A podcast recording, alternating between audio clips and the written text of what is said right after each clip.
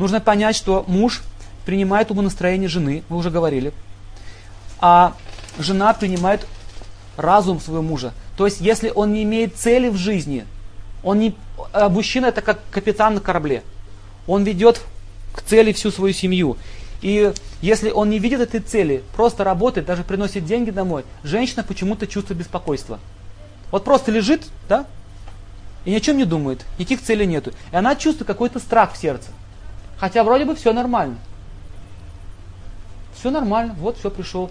И она начинает так вот недовольно ходить, она не понимает, что с ней происходит, почему у нее этот страх. Это возникает из-за того, что муж не имеет цели. Если муж не видит цели, вся семья погружается в такое состояние растерянности. Они не понимают, что им делать. Женщины по своей природе всегда э, должны находиться под защитой. И они постоянно спрашивают у своего мужа, что мне делать, так или так. Но мы видим, что сейчас, особенно в России, женщины на себя взяли эту обязанность. То есть практически дхарма мужская перешла на них.